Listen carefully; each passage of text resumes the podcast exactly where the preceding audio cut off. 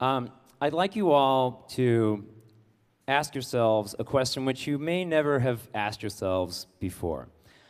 What is possible with the human voice? What is possible with the hu- human voice?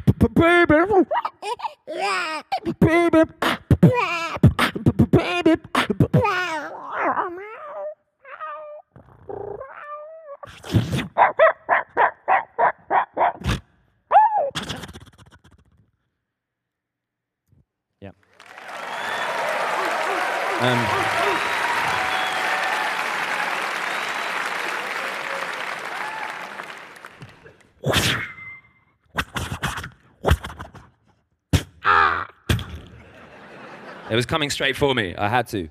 It was, yeah. As you can probably well imagine, I was a strange child. um, Because the thing is, I was, I was constantly trying to extend my repertoire of noises to be the very maximum that it could be. I was constantly experimenting with these noises. And um, I'm still on that mission. I'm still trying to find every noise that I can possibly make. And uh, the thing is, I'm a bit older and wiser now, and I know that there's some noises I'll never be able to make because I'm hemmed in by my physical body. There's things it can't do, and there's things that no one's voice can do. For example, no one can do two notes at the same time. You can do two tone singing, which um, monks can do, which is like. Um,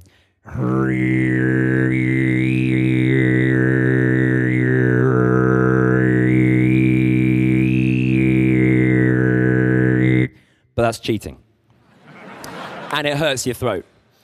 So, um, so there's things you can't do. And these limitations on the human voice have always really annoyed me because beatbox is the best way of getting musical ideas out of your head and into the world. But they're sketches at best, which is, which is what's annoyed me. If only, if only there was a way for these ideas to come out unimpeded by the restrictions which my body gives it.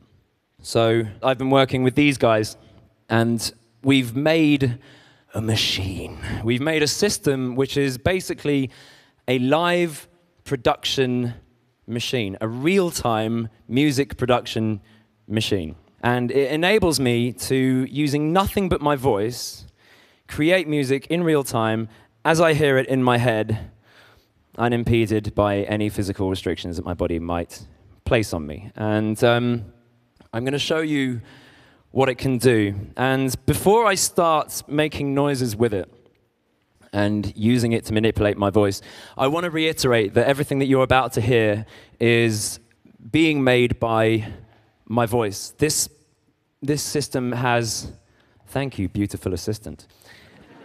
this, um, this system has no sounds in it itself until I start putting sound in it. So there's no pre recorded samples of any kind. So, once this thing really gets going and it really starts to mangle the audio I'm putting into it, it becomes not obvious that it is the human voice, but it is. So, I'm going to take you through it bit by bit and start nice and simple. So, the polyphony problem I've only got one voice. How do I get around the problem of really wanting to have as many different voices going on at the same time? The simplest way to do it is something like this.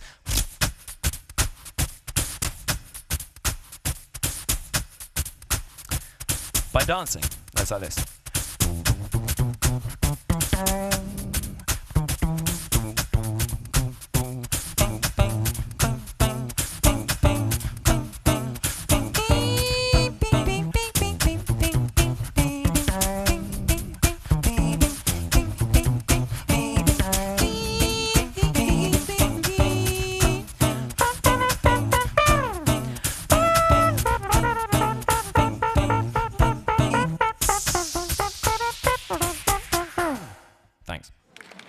Um,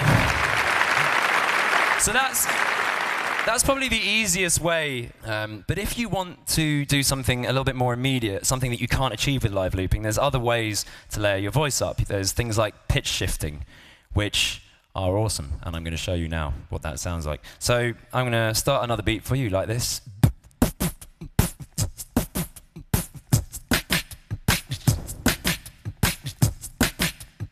There's always got to be a bit of a dance at the start because it's just fun. So you can clap along if you want. You don't have to, it's fine. Check it out. I'm going to lay down a bass sound now.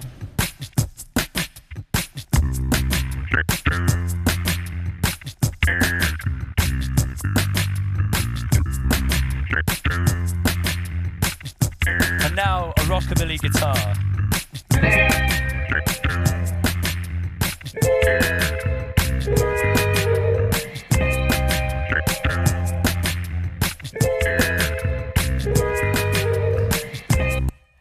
Is nice. But what if I want to make, say, a. Uh, thanks. What if I want to make, say, a rock organ? Is that possible? Yes, it is. By recording myself like this.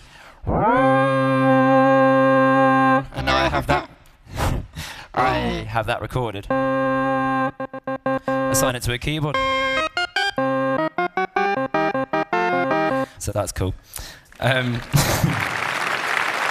but what if I, what if I wanted to sound like the whole of Pink Floyd? Impossible, you say? No. It is possible, and you can do it very simply using this machine. It's really fantastic. Check it out.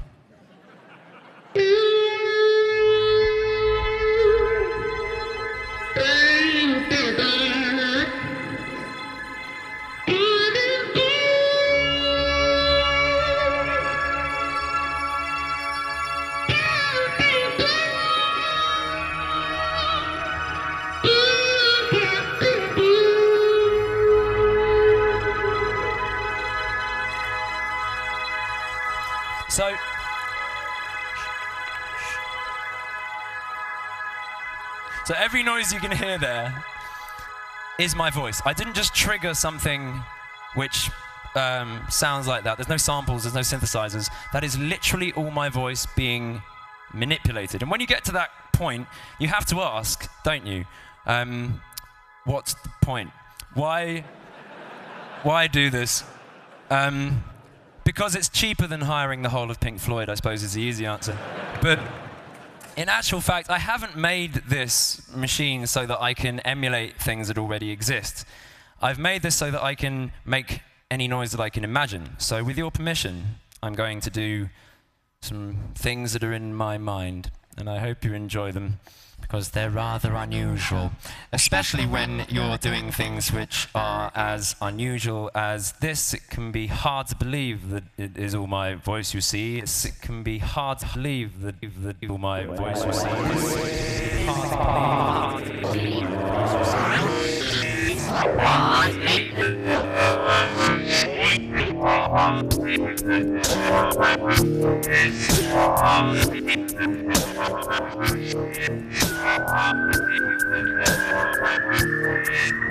you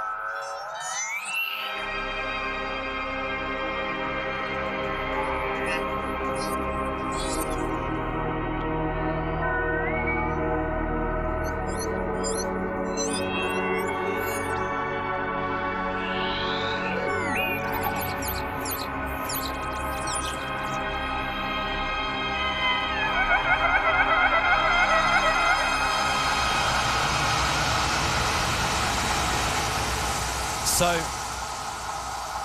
loosely defined, that is what's possible with the human voice. Thank you very much, ladies and gentlemen.